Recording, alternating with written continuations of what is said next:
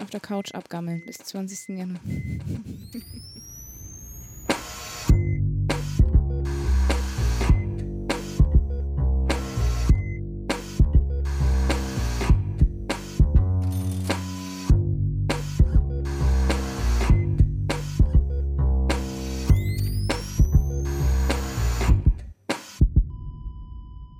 Salut und herzlich willkommen zur Gesundheit und Machtpolitik Episode 71 mit der Aufnahme am 15. November 2020. Ich weiß nicht, ob das jemand aufgefallen ist. Ich habe mich schon lange nicht mehr versprochen bei diesen Zahlen und Daten. Wie auch immer. Trump erkennt seine, danke, danke, seine Niederlage weiterhin nicht an. Die USA sind erschreckend gelähmt, gerade auch bei der Reaktion auf die Pandemie. Und in Deutschland meldet Ich finde es so schön, hier im Skript steht Pandemie. Pandemie, die Pandemie. Ich finde es ein besseres Wort.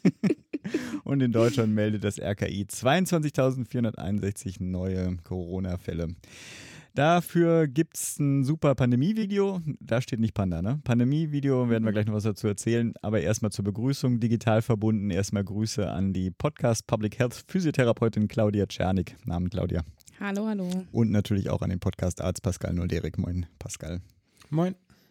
Ja, was euch heute erwartet, nachdem wir hier wie wild spannende News in unser Dokument gepackt haben, mussten wir, um euch nicht mit so einer fünfstündigen Episode zu langweilen, mhm. einiges wieder streichen, aber es ist dennoch was übrig geblieben für euch. Es wird noch ein paar Sachen zum neuen Impfstoff geben, Neuigkeiten zur konzertierten Aktion Pflege und aus dem Pflegebereich. Dann werde ich kurz die neue EU-Gesundheitsunion vorstellen und es gibt auch schon erste Reaktionen zur Verlängerung der Modellklausel in den Therapiestudiengängen.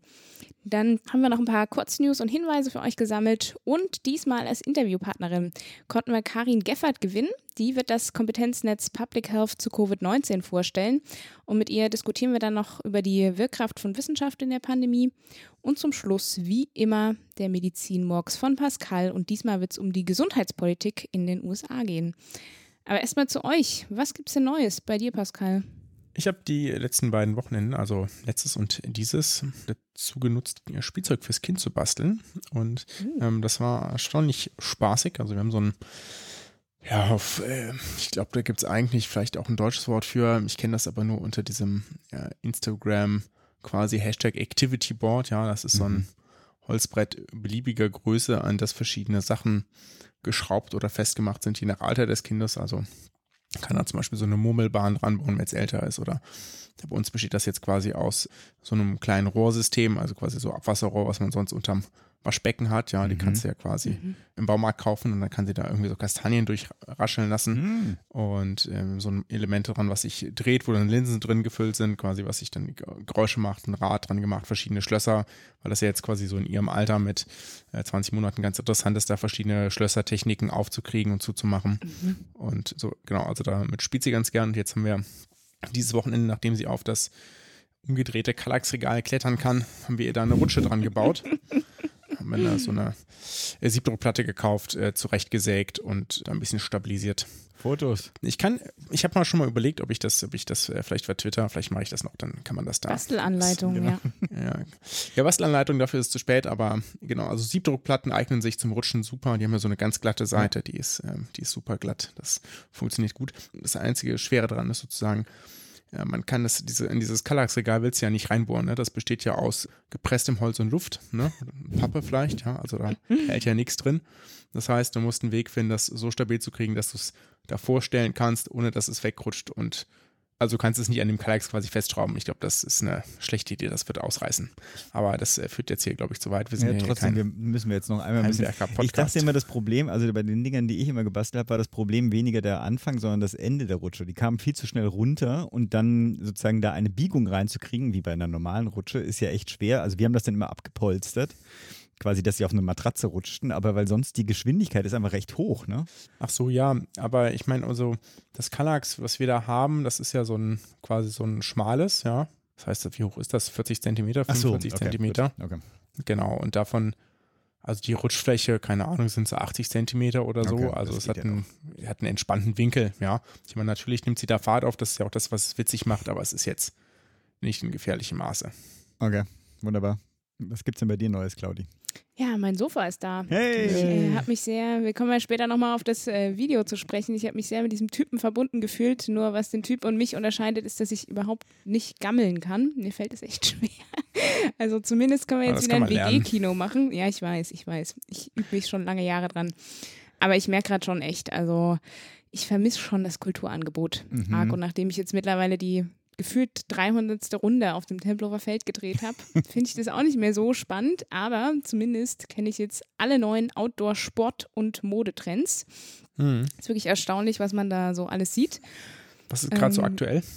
Ja, alle möglichen, also heute war es recht windig, also alle möglichen ähm, Drachenformen und alles, was irgendwie mobil an den Füßen ist, mit ein, zwei, drei, vier, fünf Rollen hm. getrennt zusammen, jede mögliche Form. Und irgendwie kommen die 90er wieder zurück, also ganz viele mit diesen vier Rollen, Rollschuhen, die da mhm, unterwegs mhm. sind. Es gab auch Rollschuh-Disco und so. Also ist echt der Knaller.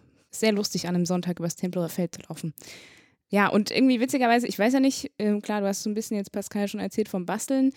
In meiner Bubble fangen jetzt alle an zu stricken. Ich weiß nicht, Philipp, hast du noch ein neues Hobby jetzt entdeckt in der Pandemie? Ich bin erstaunt auch, was alle, wo man sich so reinnörden kann. Es gibt vor allem viele Sachen, wo ich mich eben nicht reinnörden kann. Wir haben einen Kommentar ja auch schon vor der letzten Episode bekommen und ich weiß nach wie vor nicht, was ich damit anfangen soll. Wir, also ich glaube, es zielte auf mich, sozusagen mehr Optimismus zu verbreiten oder Sachen, die Interpretation der Lage auch mal positiv zu wenden und im Sinne von wir schaffen das. Zum einen bin ich, glaube ich, tatsächlich in meiner Persönlichkeitsstruktur der falsche Ansprechpartner, ja, also Glas halb voll und so. Trotz alledem, es gibt was Positives, was haben wir jetzt alle schon mal mehrmals erwähnt. Wahrscheinlich habt ihr alle das auch schon mal gesehen. Falls nicht, allerdings solltet ihr euch diesen Link in den Show Notes angucken. Es gibt ein neues Video von der Bundesregierung. Das nennt sich So wurden wir zu Corona-Helden köstlich. Also es gibt auch komischerweise Kritik darauf. Ich finde daran nichts zu kritisieren. Ich finde das super gemacht von der ganzen Dramaturgie, die Message, die da drin ist. Ich habe das sehr genossen. Sind, frag mich, drei Minuten oder so. Sollte man hm. sich auf jeden Fall rein. Kürzer, oder? Kann sogar noch kürzer sein. Also es ist auf jeden Fall kurz, prägnant und wie ja. gesagt nett gemacht. Auf jeden Fall. 1,36. 1,36, das, kann man sich mal Und äh, ich habe es auch nicht, also es gab ja tatsächlich Leute, die es irgendwie für eine naja, also dass man damit ja anderes lächerlich machen würde und dass ja auch ganz viele Leute arbeiten gehen müssen, etc. Na klar, aber es gibt doch irgendwie auch einen guten Teil der Bevölkerung, also die sozusagen vielleicht Freizeitaktivitäten wahrnehmen, die vielleicht, ich sag mal, Pandemie nicht so ganz verträglich sind, ja. Mhm. Und es gibt Leute, die erreiste eben mit so einem Spot und alle anderen, die sich jetzt darüber aufregen, erreiste damit eben nicht und dann sollen sie das halt einfach mal ignorieren. Ja. Weil, äh, ich meine, da tust du ja keinem weh mit, mit diesem Spot, ja. Das ja, ist ja, gibt ja, gibt, gibt ja auch andere Spots, die schon mal hier aus Regierung, Ministerien veröffentlicht wurden, so, wo du dich über irgendwen anders richtig lustig machst, aber das passiert da ja nicht, ja. ja. Das ist ja richtig mit so einem Augenzwinkern. Kann man ruhig mal. Ich fand es auch. auch lustig, dass die beiden Hauptpersonen aus Chemnitz kommen. Irgendwie witzig. Ja. Gut. Was mir allerdings zur Freizeitbeschäftigung dann doch noch einfällt, ist, ähm, normalerweise ist ja auch entweder man hängt zu Hause rum mit den Kids oder man geht irgendwo ins Grüne. Gestern musste ich mal was einkaufen gehen mein Sohn wurde heute 4444 Tage alt. Lange Rede, kurzer Sinn.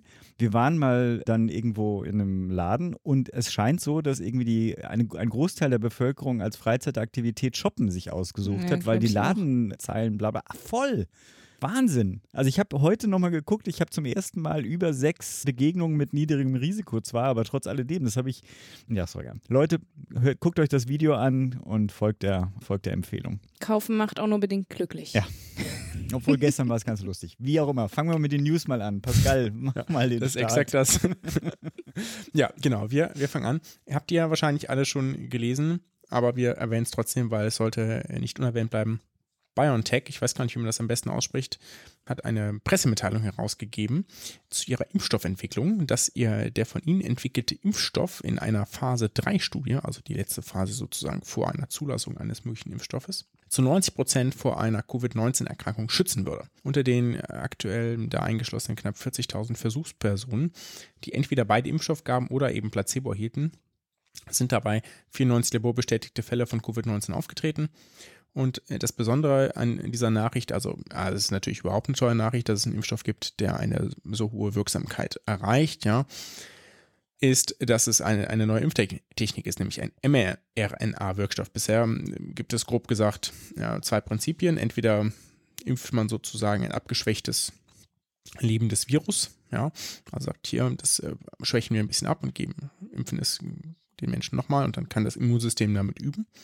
Oder wir nutzen sozusagen Virusbestandteile, die wir vorher zerlegt haben, molekularbiologisch, und äh, spritzen die dann Menschen, damit das Immunsystem damit üben kann, weil letztlich macht der Körper nichts anderes, als sozusagen auf, als, als auf die Außenseite eines Virus zu reagieren. mRNA-Impfstoff funktioniert ein bisschen anders. Also da gibt es auch irgendwie so Gerüchte, dass das irgendwie in die eigene DNA eingebaut würde oder dergleichen. Das ist mitnichten der Fall. Letztlich funktioniert das so. Ähm, da gibt es so eine, mRNA steht für Messenger-RNA, wird gespritzt, geht in die Zellen im Körper, dann wird von diesen Zellen ein bestimmtes Virusprotein gebaut, statt es sozusagen selbst zu spritzen, baut der Körper das dann selbst. In dem Fall ist es hier das Teil des Spike-Proteins. Das ist ja auch schon viel zitiert und wahrscheinlich in der Öffentlichkeit bekannt. Und dann kann das Immunsystem damit üben, weil es diesen eben auch als fremd erkennt. Jetzt, das klingt natürlich wahnsinnig und ich glaube, die Börsenkurse sind da auch erstmal kurz explodiert. Mhm. Aber wir müssen natürlich vielleicht ein bisschen zurückhaltend sein. Wir wissen überhaupt nichts mehr als diese Pressemitteilung. Es gibt keine Primärdaten, es gibt kein Peer Review, es gibt keine weiteren veröffentlichten Daten. Es gibt auch noch keine, auch eine Zulassung ist noch nicht in Sicht. Die werden bestimmt noch ein, zwei, drei Wochen brauchen, bis sie sozusagen ihre Studie da abschließen können. Dann muss das, ähm, wird das sicherlich sehr schnell gehen. Alles aber trotzdem bis man sozusagen weiß, wie ist denn die tatsächliche Effizienz, wie ist denn die Effizienz in Altersgruppen, verhindern die nur die milden Fälle oder verhindern die auch die schweren Fälle. Also das sind ja alles noch so Fragen, die da vielleicht offen sind, aber auch ein Wirkstoff mit einer geringeren Wirksamkeit wäre mhm. sicherlich erstmal ein großer Fortschritt bis zur bisherigen Situation. Genau. Also hm. positiv, siehst du? Wir haben positive Nachrichten. Positiv. Genau. Äh, dazu auch, auch, wir haben das jetzt schon mehrmals angekündigt, aber die UKW-Folge, also unsere kleine Welt von Tim Prittloff, habe ich auch noch verlinkt, wo er sich dann mit diesem Impfstoff auseinandersetzt. Das Einzige, wo ich, also A muss es ja zweimal gegeben werden, aber ich meine, ein großes Problem oder eine große Herausforderung ist natürlich die Temperatur dieses, ähm, äh, wo das gelagert werden und transportiert hm. werden muss. Minus 70 Grad. Äh, weswegen quasi der gesamte ambulante Bereich ja dann äh, wegfällt und das muss dann halt mit einer anderen Impfstrategie Technologie. Wozu es ja auch ein Paper gab, diese News haben wir rausgeschmissen. Aber sozusagen, es muss äh, mit größerem Aufwand dann umgesetzt werden. Na gut, ich habe was zur Pflege rausgesucht und zwar sind es zwei Bereiche und zum einen ist das die konzertierte Aktion Pflege, da gab es inzwischen Bilanz und es gab ein fünfseitiges Konzeptpapier mit Eckpunkten zur Pflegereform des kommenden Jahres. Erstmal zur konzertierten Aktion Pflege. Am Freitag wurde von Gesundheitsminister Jens Spahn, dem Arbeitsminister Hubertus Heil und Familienministerin Franziska Giffey eine Zwischenbilanz der inzwischen zwei Jahre alten konzertierten Aktion Pflege gezogen. Surprise, surprise, natürlich sehr positiv wurde die eingeschätzt. Im Fokus der Arbeit stand mehr Personal, bessere Bezahlung und aber auch die Stärkung der generalistischen Ausbildung. Wie gesagt, nicht überraschend alles positiv. Es geht zum einen zum Beispiel, haben sie die Mindestlöhne oder den Anstieg der Mindestlöhne hervorgehoben, 12,55 Euro inzwischen für Hilfskräfte und 15 Euro für Pflegefachkräfte ich muss ja eher sagen, erschreckend niedrig trotz alledem. 20.000 zusätzlich von der Pflegeversicherung finanzierte Hilfskräfte, die im Pflegeverbesserungsgesetz umgesetzt wurden und die Schaffung einer zentralen Anlaufstelle zur Ausbildungsanerkennung für Pflegekräfte aus dem Ausland. Da muss ich tatsächlich ehrlich gesagt auch selber mal recherchieren, wie viele Leute das denn jetzt eigentlich betrifft, wie Corona sich da ausgewirkt hat. Ja, also wie sinnvoll oder wie gut das denn inzwischen funktioniert. Was noch fehlt, etwa ein allgemein verbindlicher Tarifvertrag und natürlich auch die Finanzierung. Darauf geht ein zweites Papier oder ein, ein, eine weitere News ein, und zwar ein fünfseitiges Konzeptpapier mit Eckpunkten zur Pflegereform des kommenden Jahres. Ich zitiere jetzt hier vor allem aus zwei Beiträgen aus dem Tagesspiegel beziehungsweise aus dem Tagesspiegel Background. Ich glaube auch noch zwei andere Publikationen hatten die Informationen. Und nur ein paar Stichworte. Ich habe mir, glaube ich, 30 Stichworte hier rausgesucht, aber der Pascal hat mir ganz viel ausgegraut schon. Insofern äh, wird das ein äh, schnellerer Ritt dazu. Zum einen die Eigenbeteiligung für stationäre Pflege soll auf 700 Euro monatlich gedeckelt werden. Begrenzt allerdings auf 36 Monate kann man auch sagen, also die meisten Menschen verbleiben ja auch gar nicht dann in der stationären Pflege so lange. Trotz alledem, dieser, diese Einschränkung gibt es.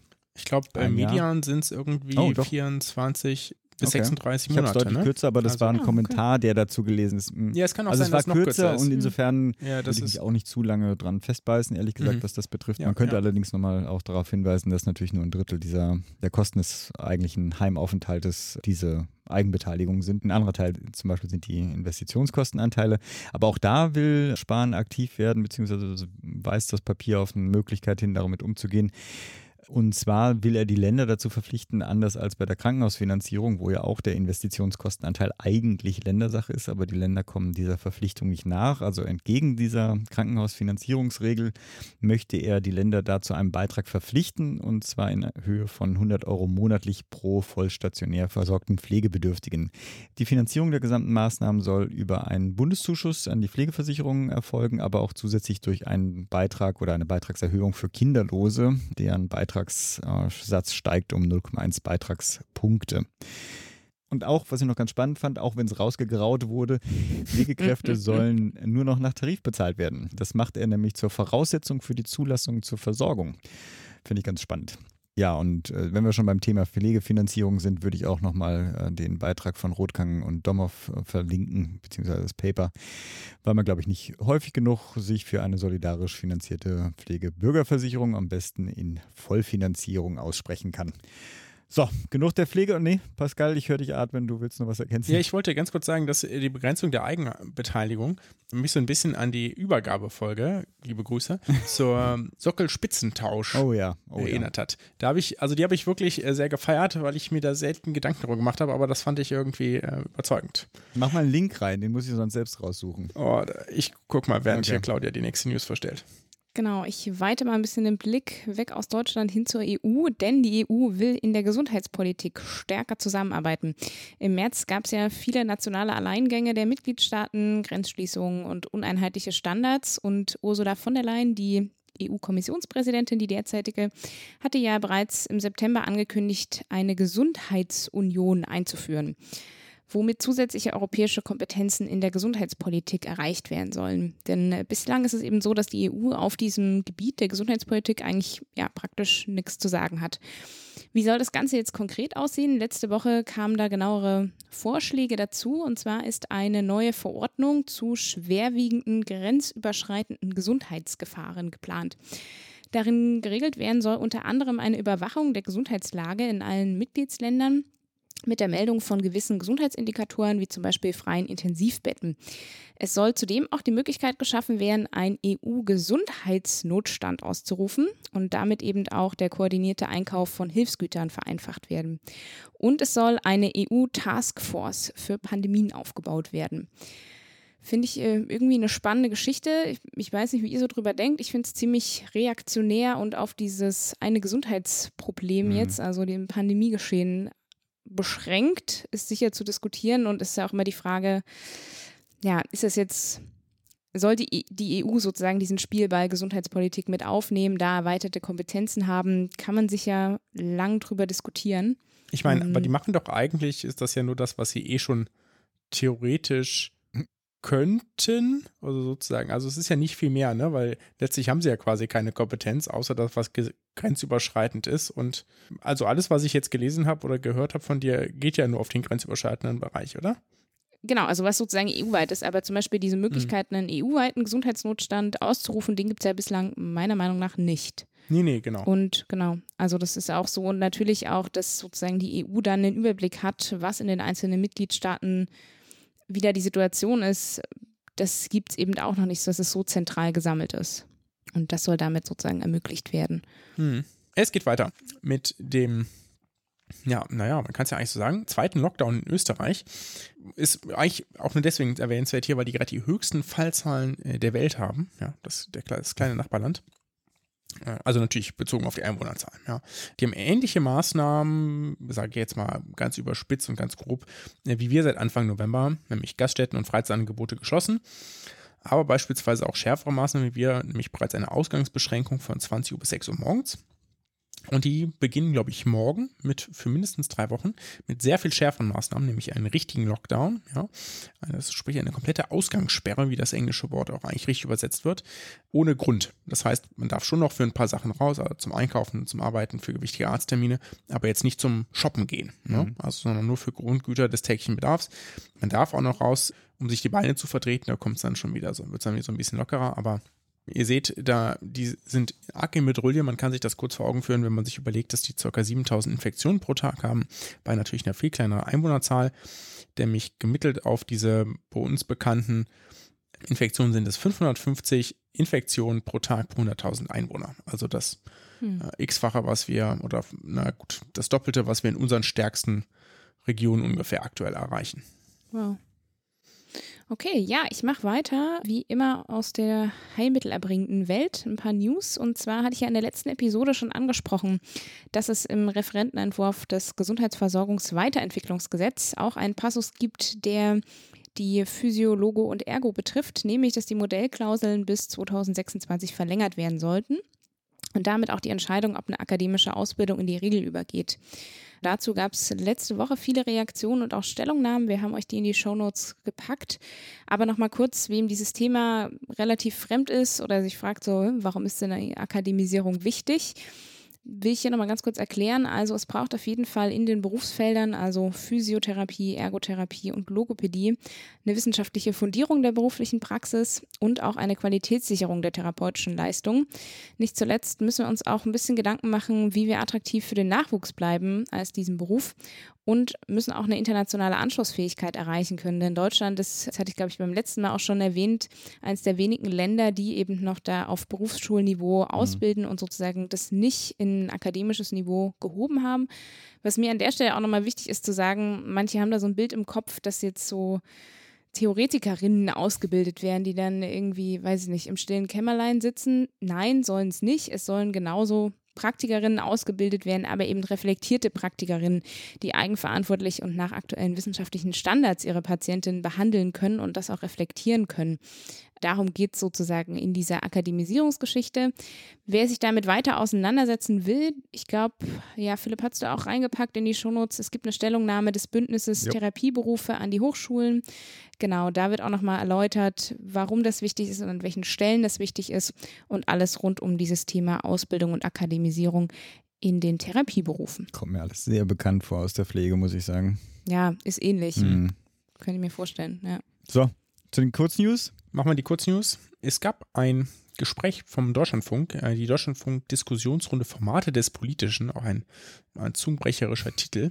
Und zwar mit Christian Drosten über Corona und die Medien. Ist, wie ich finde, ich habe nur die Hälfte bisher ungefähr gehört, aber da ein sehr interessantes Gespräch geworden. Packen wir einfach in die Shownotes. Sind 54 Minuten, kann man sich aber mal geben.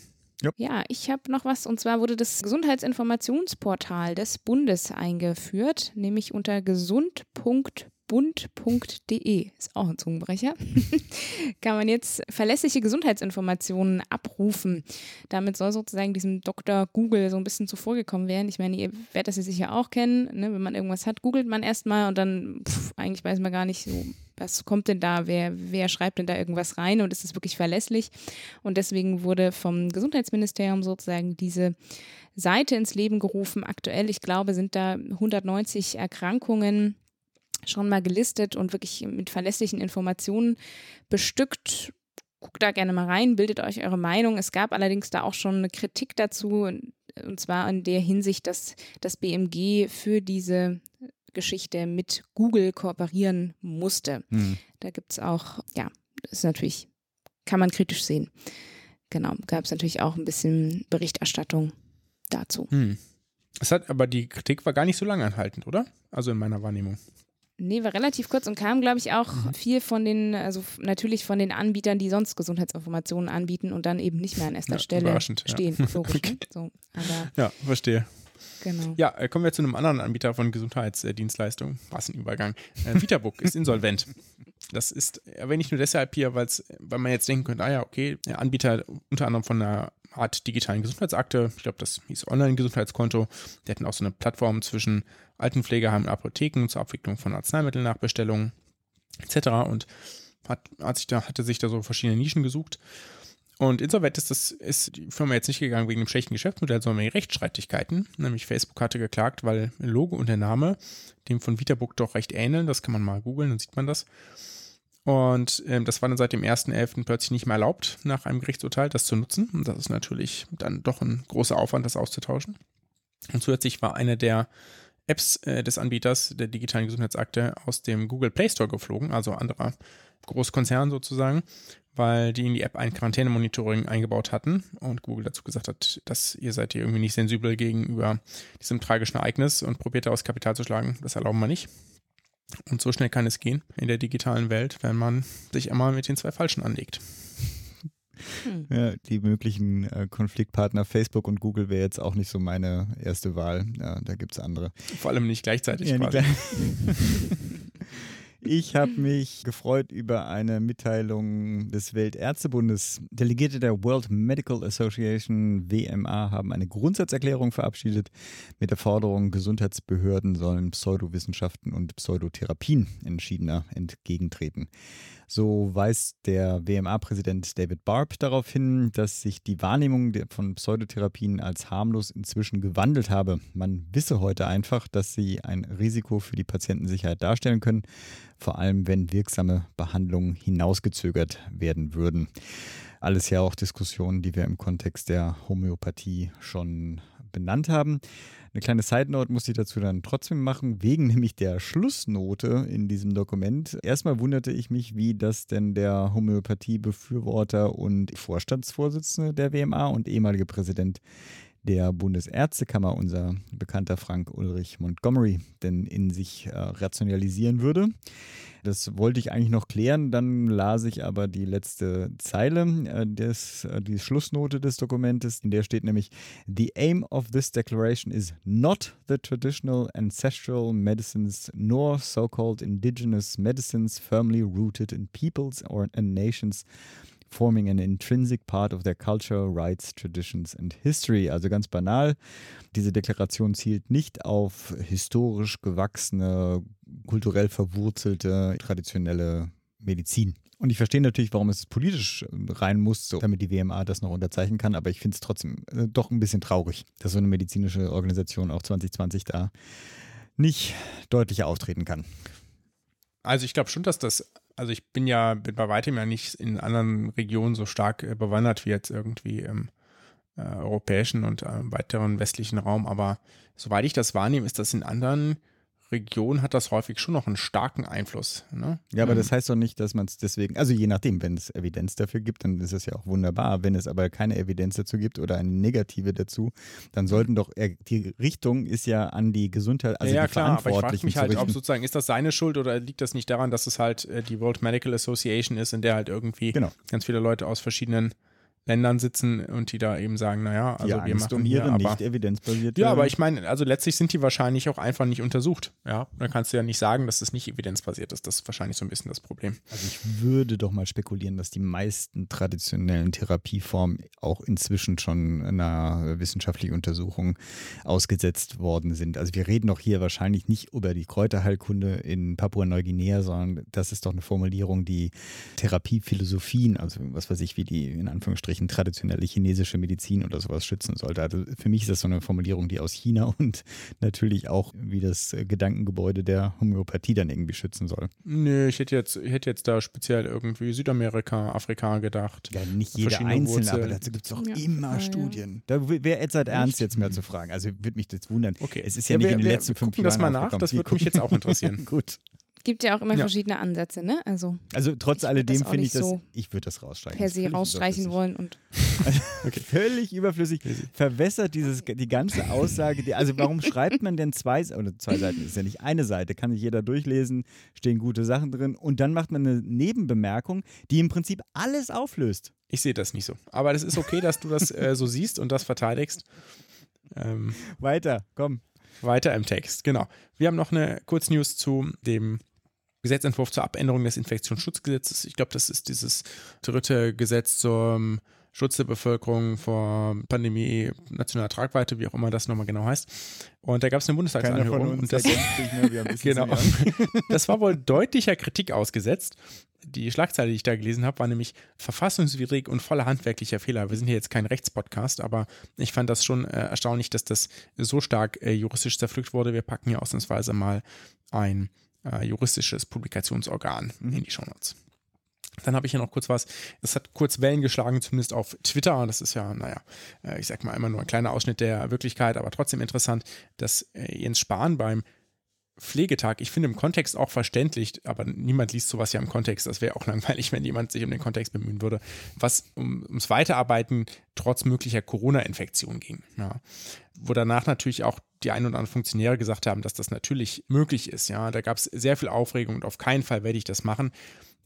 Ähm, ich habe das äh, ganz spezifisch so verstanden und ich glaube, äh, so hat er es auch gemeint, dass das natürlich die äh, allerletzte Lösung ist. Ja, also wenn es sonst kein Personal mehr gibt. Mhm. Ja, weil natürlich ist das Ziel, du hast dich sozusagen infiziert, bist aber symptomfrei, ja, geh nach Hause, zwei Wochen, komm wieder. So. Und sollte dies aber unter keinen Umständen mehr möglich sein, ja, ähm, dass dann es sozusagen konsequent ist, dann auch Mitarbeiter einzusetzen, die nicht schwer erkrankt sind, ist ja logisch und auf der, passiert ja auch in anderen Fällen, ja. Es gibt ja nicht umsonst in der Deutsch, in Deutschland. Ist ja auch in den genau, also wenn du, wenn du sonst erkältet bist, gehst du ja häufig auch noch zur Arbeit, ja. Wenn du Rückenschmerzen hast, gehst du zur Arbeit. Kopfschmerzen hast, gehst du zur Arbeit. Ne? Sollte man alles nicht machen, passiert aber.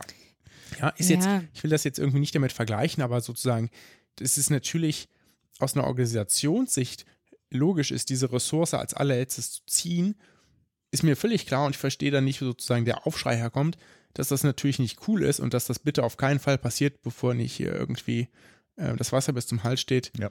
Äh, ist, denke ich, auch selbstverständlich, aber ich glaube, da will man vielleicht auch einfach den Kontext nicht lesen oder man will sich gerne aufregen. Ich weiß es nicht. Also ich würde das natürlich auch nicht gerne machen, ja, wenn ich infiziert bin, will ich zu Hause bleiben. Sind so. wir, glaube ich, d'accord. Hm. Ja. Gut, ihr wartet alle darauf, dass ich jetzt weitermache. Ich sehe jetzt gerade, es war auch nur eine ganz kleine Mini. Last but not least. Genau, mhm. Mini-News. Und zwar gibt es, wenn ihr das immer noch nicht abonniert habt, solltet ihr das einfach machen. Die UKW, also unsere kleine Welt von Tim Pritloff, der hatte jetzt, der macht ja primär jetzt diese Corona-Weekly-Ausgaben, aber der hatte eine schöne Ausgabe jetzt zum Brexit. Breaking the Law in a Limited and Specific Way ist die Überschrift. Mhm. Einfach für die Leute, die einfach noch weiter am Brexit-Thema interessiert sind, aber nicht vielleicht täglich irgendwie mit kleinen News, sondern mal so eine Stunde zusammengefasst, wie denn jetzt der Stand ist und die Aussicht. Fand ich hörenswert. Genau. Jetzt sind wir aber damit durch mit den News. Genau, wir sind durch und ich würde sagen, wir sind bereit fürs Interview, wie schon angekündigt, mit Karin Geffert diesmal, die wir witzigerweise alle drei über verschiedene Ecken kennen, weil sie auch eine unglaublich aktive Frau ist in der Public Health Szene. Und genau, ich stelle sie gleich nochmal kurz vor. Und ich würde sonst ja. sagen, Absolut. wenn ihr nichts mehr habt, ab zum Interview und zum Kompetenznetz Public Health Covid-19 Vorstellung. Viel Spaß.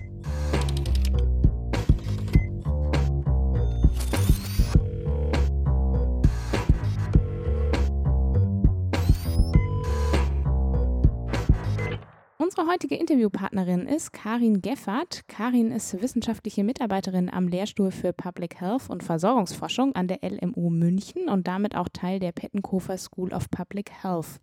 Seit September ist sie im Vorstand der DGPH, der Deutschen Gesellschaft für Public Health, und war davor aktiv unter anderem im Zukunftsforum Public Health und im Nachwuchsnetzwerk Öffentliche Gesundheit.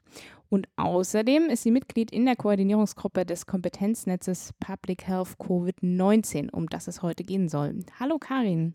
Guten Morgen. Moin Karin. Ich bin ja derjenige, der hier am wenigsten Info hat. Was ist denn überhaupt das Kompetenznetz Public Health zu Covid-19? Ja, das Kompetenznetz Public Health zu Covid-19 ist ein Zusammenschluss von verschiedenen Fachgesellschaften aus dem Bereich Public Health zur gemeinsamen Bündelung der unterschiedlichen Fachkenntnis und Erfahrung zum Thema Covid-19. Und das Ziel ist es, schnell und flexibel und angepasste Expertise zu Covid-19 für die aktuelle Diskussion und Entscheidungsfindung zur Verfügung zu stellen. Mhm. Dazu wird wissenschaftliche Erkenntnis einmal zusammengestellt, aufbereitet und in möglichst allgemein verständlicher Form verbreitet, wobei man da auch sagen muss, die Information richtet sich vor allem primär an Behörden, Institutionen und politische Entscheidungsträgerinnen. Mhm. Von wem kam die Initiative, das zu machen? Also sagen wir so, es ist ja sehr schön, dass es die gibt, weil Public Health endlich mal eine Stimme zu aktuellen Themen bekommt. Mhm. Aber wo kam denn da der erste Impuls dazu? Kannst du den Namen nennen? Äh, ja, also die Gründungsgesellschaften sind auch diejenigen, die in der Koordinationsgruppe des Kompetenznetzes vertreten waren. Das war so, dass Ende März eine erste Telefonkonferenz stattfand zwischen den verschiedenen Fachgesellschaften mhm. mit dem Willen, man muss doch irgendetwas machen. Und jetzt, Achtung, jetzt kommen viele Abkürzungen und äh, für diejenigen, die nicht ganz vertraut sind mit der Szene, ist das immer ein bisschen abschreckend, aber ich glaube, es ist trotzdem mal gut, sie zu nennen. Also mit dabei war die Deutsche Gesellschaft für Sozialmedizin und Prävention, die GSMP, die Deutsche Gesellschaft für medizinische Information, Biometrie und Epidemiologie, GMDS, die DGPH, also Deutsche Gesellschaft für Public Health, Deutsche Gesellschaft für Epidemiologie und die Deutsche Gesellschaft für medizinische Soziologie, DGMS. Genau. Und das sind jetzt auch diejenigen, die das Ganze koordinieren und organisieren. Mhm. Und ähm, die haben sich am Anfang zusammengetroffen und wie, wie vielen, ja, am Anfang der Krise ging es so, man muss doch irgendetwas machen, es muss doch jetzt etwas mhm. passieren. Und es war auch schnell klar, dass es jetzt nicht nur auf diese fünf Gesellschaften beschränkt bleiben sollte, sondern auch notwendig ist, eigentlich noch weitere Expertise zusammenzuholen. Und es wurden verschiedene Gesellschaften angeschrieben, dann mhm. wurde die Homepage online geschaltet und dann war es eigentlich mhm. wie so ein Schneeballprinzip, dass dann immer mehr Leute dazu kamen und mitgemacht haben. Leute mhm. oder auch Institutionen? Also gibt es ja jetzt noch mehr Institutionen, die jetzt da inzwischen dabei sind? Ja, auch Institutionen. Inzwischen sind es, also es kommt darauf an, wie man es zählt, ähm, über über 30 Fachgesellschaften oh, wow. mit dabei, also wissenschaftliche Fachgesellschaften zum Großteil, die auch ein, ja, eine ganz große Bandbreite abdecken, also von Gesundheitsökonomie über Arbeitsmedizin, Tropenmedizin, Gerontologie, mhm. Psychologie mhm. und ÖGD und so weiter. Ah, ÖGD, das war das Stichwort, sogar. das ich wartete. genau. Wobei man eben sagen muss, haben ja auch nicht alle Interessensvertretungen eigene Fachgesellschaften. Es sind eben teilweise auch Berufsverbände oder Vereine dabei, die aber fachgesellschaftsähnliche Aufgaben übernehmen, als zum Beispiel der BVÖGD, der Bundesverband mhm. der Ärztinnen und Ärzte im öffentlichen Gesundheitswesen. Genau. Und der ist da auch der Fokus, dabei. Genau, die Gut. sind auch dabei. Ich bin beruhigt. Der Fokus ist jedoch schon bewusst aktuell auf den wissenschaftlichen Fachgesellschaften, was auch einfach auch hm. Kapazitätsgründe hatte, mhm. insbesondere am Anfang. Und es ist, also die Praxis ist mit angedacht und es sind auch Einzelpersonen mit dabei, aber tatsächlich jetzt nicht so explizit mit abgedeckt. Was mhm. aber mhm. einfach auch daran liegt, also es sind, ihr hört jetzt schon, wie viele Gesellschaften es sind. Mhm. Mit der Praxis wird es ja noch ja, umfangreicher, sagen wir es mal so. Wir kommen mhm. gleich zu den inhaltlichen Sachen. Ich habe noch eine Nachfrage, äh, sozusagen, weil du meinst sozusagen Kapazitätsgrenzen. Im Zuge von Covid-19 ist ja unglaublich viel Geld in Forschung reingesteckt worden, insbesondere natürlich Pharma in Entwicklung von Impfstoffen etc. Hat das die Public Health Szene eigentlich auch erlebt? Also hast du jetzt auf einmal mehrere Mitarbeiter oder, oder ist das da noch nicht angekommen? Ja, schön wär's. Nein, also es ist tatsächlich so, dass ein Teil des Geldes auch zu Public Health rübergeschwappt ist, gerade auch bei dem Netzwerk Universitätsmedizin der Initiative von Karliczek und Drosten mhm. gibt es einige mhm. Projekte, die auch damit gefördert wurden allerdings nur an den Universitäten, die ja auch, also an den Public Health Fakultäten, die an Universitätskliniken angebunden sind. Hm, okay. Das heißt, die anderen haben da nur indirekt von profitiert, aber durch den Zusammenschluss war es beispielsweise auch möglich, eine Mitarbeiterin in einem Projekt für die Unterstützung des Kompetenznetzes zu bekommen. Und es gibt auch noch verschiedene andere Projekte, wo Public Health mit angedockt ist an die klassische universitätsmedizinische Forschung. Also es ist generell einfach so, dass alles, was mit Vernetzung zu tun hat, nicht so stark gefördert wird wie jetzt reine Mhm. Primärforschung. Mhm. Es ist ja nicht so, dass wir einen Output haben von x wissenschaftlichen Papern, die dabei rauskommen, sondern auch die Formate, mit denen das Kompetenznetz arbeitet, sind ja vor allem Wissenstranslationsprodukte, so heißt es mhm. sehr umständlich. Es geht einfach darum, dass man ja Wissen kommuniziert von der Wissenschaft zur Politik oder zur Praxis oder auch in die mhm. Öffentlichkeit. Mhm. Und das sind generell Formate, die jetzt in der Förderlandschaft in Deutschland nicht so stark abgedeckt werden. Und dementsprechend hat das Kompetenznetz da auch nicht den vollen Zugriff auf die Fördermittel, hm. wie es eben wünschenswert wäre. Jetzt komme ich doch nochmal kurz zu den Institutionen zurück. Mir ist gerade aufgefallen, das RKI kommt ja in deiner Liste gar nicht vor. Sind die auch beteiligt in irgendeiner Form?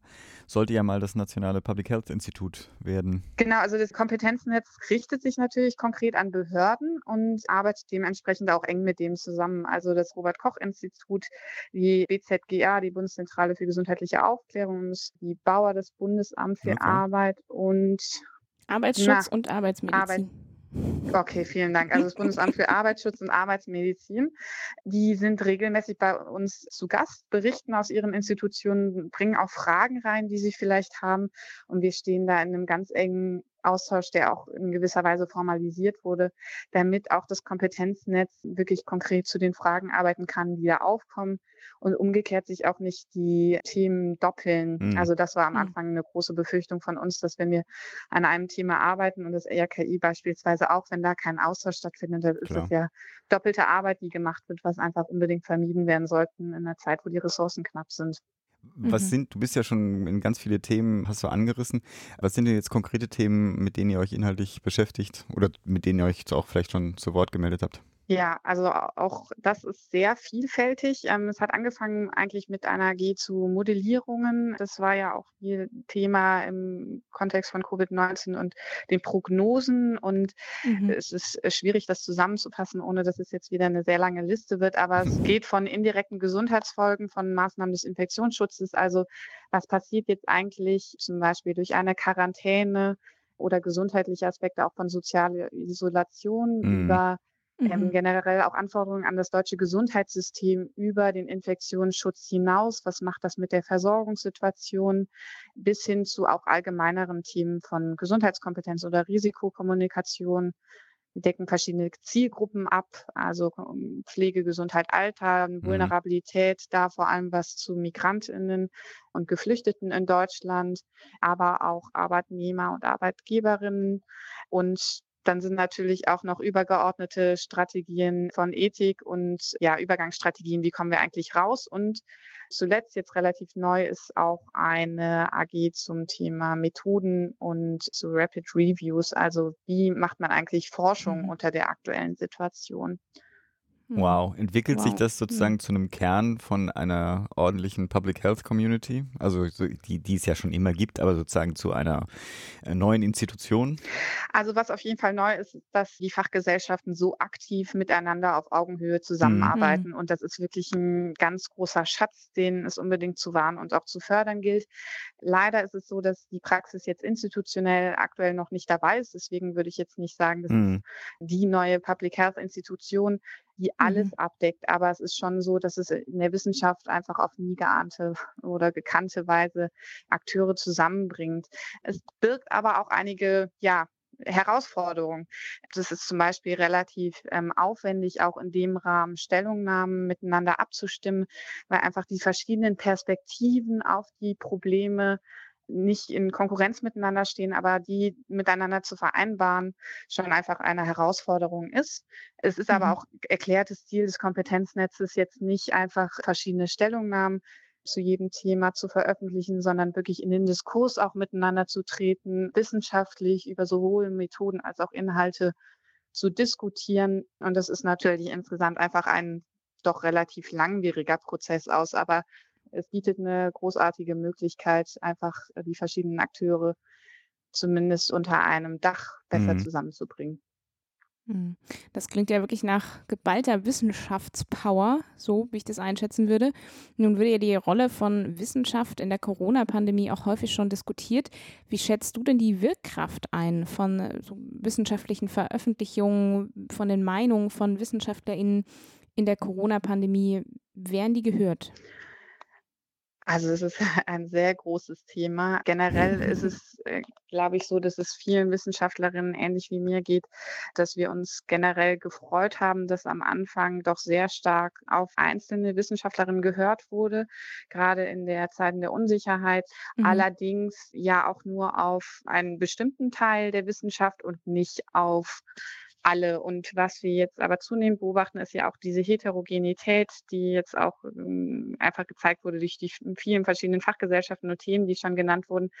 Und es ist so, dass ja auch eben jede Disziplin eine eigene Perspektive auf ein Thema mit sich bringt. Und es ist schon sehr positiv insgesamt zu sehen, dass auch verschiedene Bundesländer, beispielsweise Expertinnenräte oder ähnliches, äh, mhm. konstituiert haben. Das wird ja auch im Bundestag diskutiert, ob man das nicht auch auf Bundesebene einführen will. Und es gibt ja auch verschiedene kleinere Kreise, die für einzelne Entscheidungsträgerinnen beraten. Also ich äh, schätze hm. es insgesamt schon ein, dass die Wissenschaft an und für sich eine ähm, starke Rolle einnimmt. Aber man muss natürlich auch immer fragen, wer ist denn eigentlich die Wissenschaft? Und ja, geschieht klar. das auch nach Prinzipien, die uns wichtig sind, nämlich hm. transparent hm. und auch in gewisser Weise demokratisch legitimiert, äh, partizipativ und unter Berücksichtigung von eben weiteren wichtigen Kriterien, die dazu beitragen, dass auch eine gewisse Akzeptanz in der Bevölkerung für diese ähm, Vorschläge da sind, weil was wir ja auch nicht wollen, ist, dass wir eine reine Wissenschafts- oder Expertinnenentscheidung haben, sondern es muss mhm. immer gesamtgesellschaftlich gesehen werden. Mhm. Das war eigentlich fast schon die perfekte Überleitung zu meiner nächsten Frage. Es gab ja Anfang September vom EBM-Netzwerk, dem deutschen Netzwerk Evidenzbasierte Medizin e.V., eine Stellungnahme, die ja recht heftige Kritik ausgelöst hat. Die war überschrieben mit Covid-19, wo ist die Evidenz? Fragezeichen. Was stand da drin? Ganz kurz. Also hauptsächlich wurde eigentlich gefordert, die getroffenen Maßnahmen, wie zum Beispiel Schulschließungen und auch die Mund-Nasen-Bedeckung, kritisch zu hinterfragen und forschend zu begleiten, was ja per se eigentlich eine legitime Forderung ist. Es wurde aber besonders auch die fehlende Evidenz zu den getroffenen Maßnahmen kritisiert, genauso auch wie die Risikokommunikation, mediale Berichterstattung und die deutsche Teststrategie zu dem damaligen Zeitpunkt. Um vielleicht einfach mal so einen kleinen Eindruck zu bekommen, habe ich jetzt mal zwei Zitate daraus gesucht. Also wie gesagt, ich zitiere jetzt aus der Stellungnahme vom 8.9. vom EBM-Netzwerk. Insgesamt gibt es nach wie vor wenig belastbare Evidenz, dass nicht pharmazeutische Interventionen bei Covid-19 tatsächlich zu einer Verringerung der Gesamtmortalität führen. Weiter, so ist auch unklar, ob die von März bis Mai dauernden Schulschließungen in Deutschland oder Österreich einen relevanten Effekt auf den Verlauf der Epidemie hatten. Zitat Ende. Ich fand das ziemlich steile Thesen, muss ich sagen, und das hat ja auch heftige Kritik hervorgerufen. Nun ist es ja so, dass das EBM-Netzwerk auch Teil des Kompetenznetzes ist. Gab es da nochmal eine Positionierung dazu oder wie schätzt du das ein, Karin? Die Stellungnahme ist auf jeden Fall intensiv diskutiert worden innerhalb des Kompetenznetzes, aber ja auch darüber hinaus. Also es gab viel Aufregung dazu. Das EBM-Netzwerk hat auch mit einer ausführlichen Darstellung reagiert, also jetzt auch neu veröffentlicht im Oktober auf ihrer Internetseite. Deswegen, ich denke, es macht keinen Sinn, jetzt über die einzelnen Details zu diskutieren. Es zeigen sich aber ein paar allgemeine Punkte, ähm, die einfach in der Diskussion von Wissenschaft und der auch der Implikationen für Praxis und Politik berücksichtigt werden sollten. Also zum einen ist das die Intention und die Aussage des Papiers ja grundsätzlich eben, wie du sagst, es wird mehr Evidenz benötigt und das ist durchaus richtig und wichtig und eine Stärkung dieser Perspektive wäre ja sehr wünschenswert und auch eine Stärkung hinsichtlich der Forschungsgelder etc. Aber es zeigt sich an dieser Stellungnahme auch sehr stark, dass es eben aus der Perspektive der EBM geschrieben wurde und hm. nicht unter Berücksichtigung von anderen Aspekten. Und so kommt es auch zu teils noch etwas nicht ganz eindeutigen Aussagen. Und generell äh, gibt es einfach unterschiedliche Verständnisse von Evidenz. Also es ist mhm. natürlich mhm. klar, dass der Goldstandard die randomisiert kontrollierten Studien sind. Das ist aber generell im Bereich Public Health relativ schwierig, allgemein und natürlich im, mhm. in der Situation einer Pandemie kaum möglich, zumindest am Anfang. Klar, und ja. ein Fehlen der Evidenz, Zeit, ne? mhm. genau richtig, und ein Fehlen der Evidenz aufzuzeigen, das ist natürlich richtig, aber es ist auch die Frage, was die, die Folge dann davon ist. Also es ist die Folge dann, dass man, dass man gar nichts macht. Das ist ja auch mhm. schwierig. Und es gibt ja auch eben Abstufungen. Also es gibt natürlich unterschiedliche Grade an Evidenz. Und dann muss man einfach auch in, in gewissen Situationen, wenn die Goldstandard-Evidenz nicht da ist, einfach auf andere Evidenz zurückgreifen, wie auch zum Beispiel Modellierungsstudien oder Beobachtungsstudien, auch wenn die natürlich nicht mhm. gleichwertig zu betrachten sind. Es gibt aber noch einen weiteren Aspekt, der wichtig ist, und zwar die Frage, was das eigentlich für die politische Entscheidungsfindung heißt, weil es heißt, es wird im Englischen immer von Evidence-Informed Decision Making gesprochen. Also mhm. Evidenz ist auch nur ein Baustein neben Abwägungen wie zum Beispiel Werte der Bevölkerung oder auch Expertinnenmeinung oder generell finanzielle Ressourcen, Werte. Und das kann nicht als quasi einzige Voraussetzung dargestellt werden, um überhaupt mhm. eine Entscheidung treffen zu können. Und das wurde auch dementsprechend diskutiert und es war eigentlich auch eine sehr ja, positive Diskussion, dass man sich einfach über die unterschiedlichen Standpunkte ausgetauscht hat und dann auch festgestellt hat, dass man einfach wissenschaftlich unterschiedliche Perspektiven vertritt. Mhm. Das EBM-Netzwerk bringt diese Perspektive immer wieder im, in die Stellungnahmen oder auch die anderen äh, Produkte des Kompetenznetzes ein, was wir total schätzen. Aber in dem Fall steht einfach nicht das gesamte Kompetenznetz hinter der Aussagen, hinter mhm, den Aussagen, klar. die dort getroffen wurden. Ich glaube, unsere ganze ja, Gesellschaft stimmt. lernt ja auch gerade, also hoffentlich, weiß gar nicht, ob die gesamte Gesellschaft, naja, egal. Ich glaube nicht. Aber halt, äh, auch die Bundeskanzlerin weist ja immer wieder darauf hin, dass wir, dass wissenschaftliche Erkenntnis sich entwickelt. Ne? Also, dass wir auch mit Unsicherheiten lernen, zurechtzukommen. Genau, wir müssen damit hm. lernen, aber umgekehrt, ich verstehe natürlich auch, warum dann gesagt wird, es muss mehr dafür getan werden, um mehr Evidenz zu generieren, Klar. insbesondere wenn man Vertreterin dieser Disziplin ist.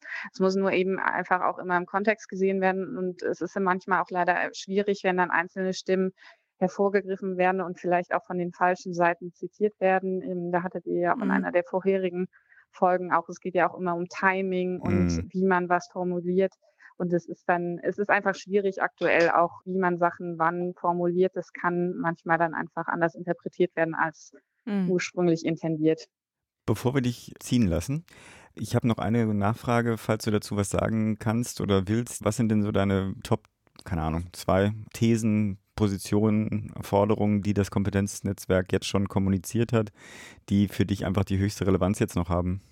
Also ein wichtiger Punkt, der im Kompetenznetz immer wieder auch diskutiert wird, ist, die verschiedenen Perspektiven einzubeziehen, wenn man über die Maßnahmen des Infektionsschutzes redet. Also dass man sich nicht nur allein darauf konzentriert, wie man irgendwie bestimmte epidemiologische Parameter erreicht, sondern eben auch guckt, mhm. was sind die möglichen Nebenwirkungen, mhm. was ist auch eben die wissenschaftliche Evidenz dazu, aber auch ganz klar jetzt aus einer Public Health Perspektive die Kommunikation und auch die Berücksichtigung von Menschen in Lebenssituationen, die vielleicht nicht so stark im Fokus stehen. Und es ist allgemein einfach wichtig und das erleben wir immer wieder, dass auch nicht einfach etwas von oben diktiert wird, sondern mit der Bevölkerung geschaut wird, wie man Lösungen findet.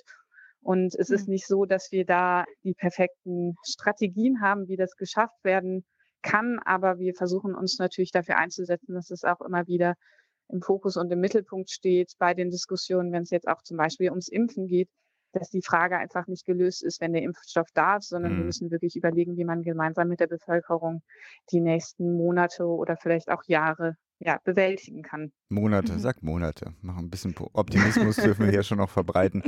Auch da noch, sorry, die Nachfrage, aber wenn ich dich schon dabei habe, dann will ich dich ja, da gerade ausbohren. Die vulnerablen Gruppen, die vielleicht bis jetzt noch nicht berücksichtigt wurden. Also in meiner Bubble in der letzten Woche waren das ja vor allem so Thema häusliche Gewalt und zum anderen auch die psychische Gesundheit. Sind das auch diejenigen, die vielleicht am wenigsten äh, betrachtet werden zurzeit? Oder siehst du dann noch weitere Gruppen, also Kinder, ne, Jugendliche? Ja, also ich, ich sehe da schon noch weitere Gruppen. Kinder, Jugendlichen ist natürlich eine Gruppe, die sehr vulnerabel ist, aber aus meiner Perspektive ist es durchaus schon so, dass in den Medien da vermehrt darüber diskutiert wird. Was ich ein bisschen vermisse, ist die Diskussion über die Situation von alten Menschen.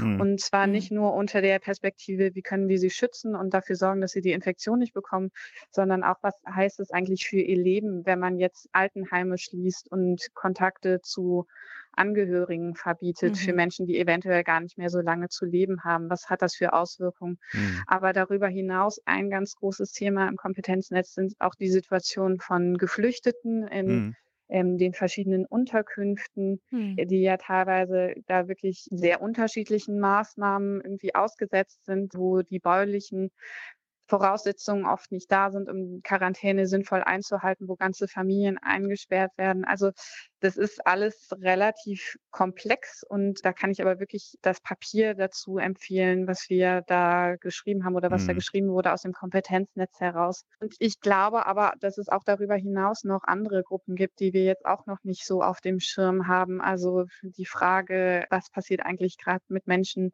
ohne Zuhause? Mhm. Und das ist auch was, wo wir im Kompetenznetz im Moment drüber diskutieren, ob wir das noch weiter mhm. berücksichtigen können und wie man das auch angehen kann. Also ich glaube, auch da gibt es auch selbst im Bereich Public Health irgendwie noch einen blinden Fleck, weil natürlich auch alle gerade mhm. nicht also es setzt sich kaum jemand systematisch hin und analysiert, haben wir jetzt an alle gedacht, sondern es ist doch hm. auch selbst da immer so, es gibt ein paar starke Stimmen und gerade bei Kindern und Jugendlichen ist es zum Glück so, dass es da doch sehr starke Anwältinnen und Anwälte gibt, insbesondere von den Fachgesellschaften. Aber bei den anderen gibt es zwar auch Vertreterinnen, aber es wird auf jeden Fall nicht so viel darüber diskutiert.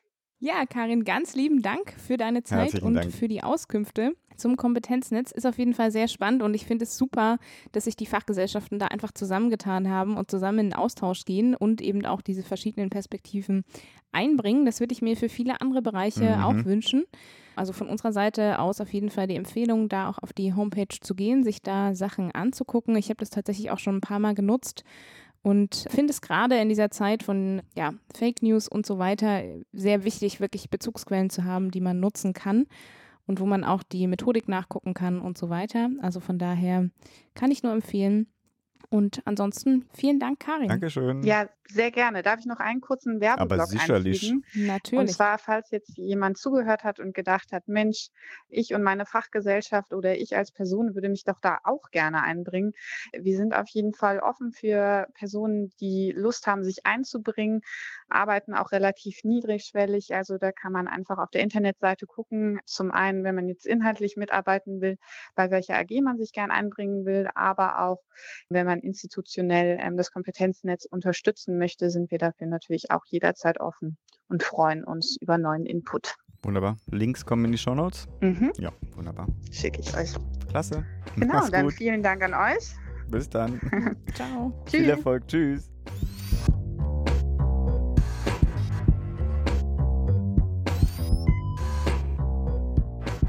Also ich habe das Interview noch nicht gehört, aber ich fand es großartig. Kann man wahrscheinlich auch wirklich sagen, bei Interviews mit Karin ist das eine gute, ist, ist man auf Safe Bet, ja, ja. Mhm. Und damit es auch wenigstens einen, einen, Abgang nach unten kriegt, machen wir jetzt noch Mux. Many people would go to a doctor earlier if they didn't trust some quack who is doing nothing for them. That's what makes a quack so dangerous.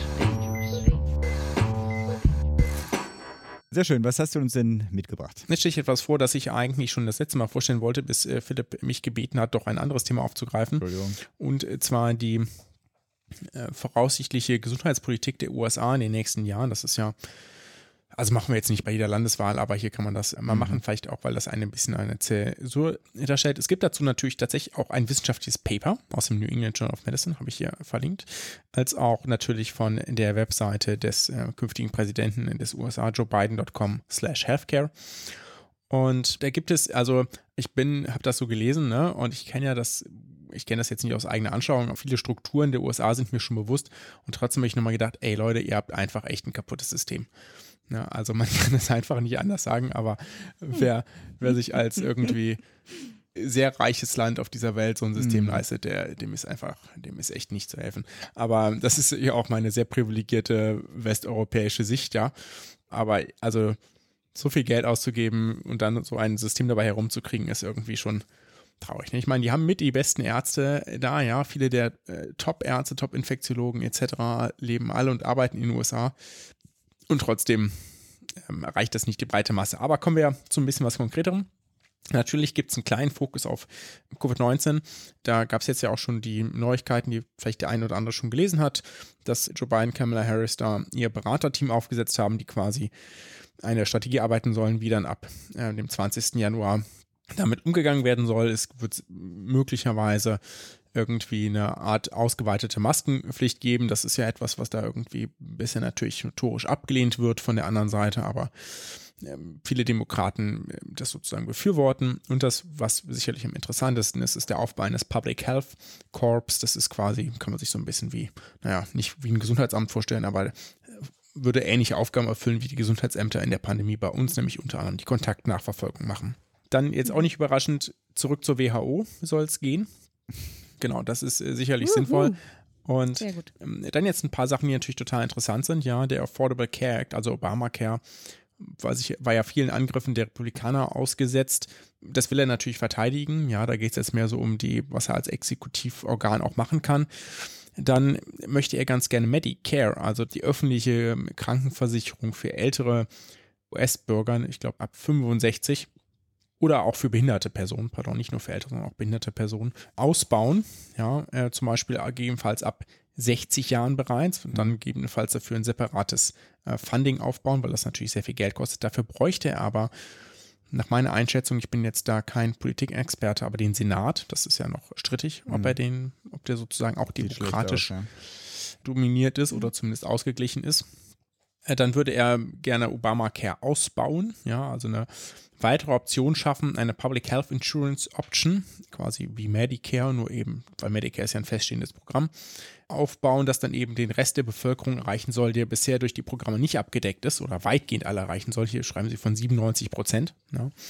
Und das zum Beispiel auch in republikanischen Staaten, in denen sozusagen der Affordable Care Act eigentlich weiter umgesetzt werden müsste, das aber nicht passiert aus taktischen Überlegungen, deswegen bestimmte Bevölkerungsgruppen einfach keinen Zugang zu einer Krankenversicherung da haben, obwohl sie Anspruch darauf hätten, nach Bundesrecht.